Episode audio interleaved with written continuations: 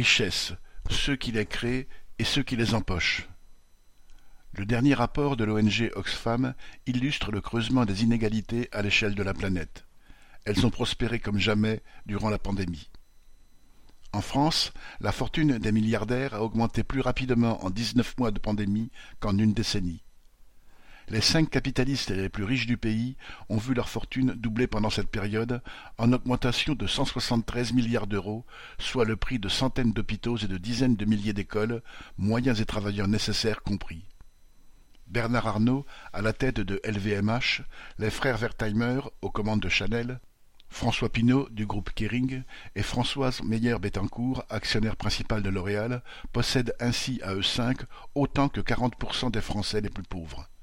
Pendant ce temps, selon le même rapport, les plus précaires, parmi lesquels un nombre conséquent de travailleurs et d'étudiants, ont vu leur situation s'aggraver et 10% de la population du pays dépend maintenant de l'aide alimentaire pour manger. Ce bond en avant des fortunes les plus riches est directement lié aux largesses des États et des banques centrales qui ont abreuvé sans compter les capitalistes d'argent public et de crédits gratuits.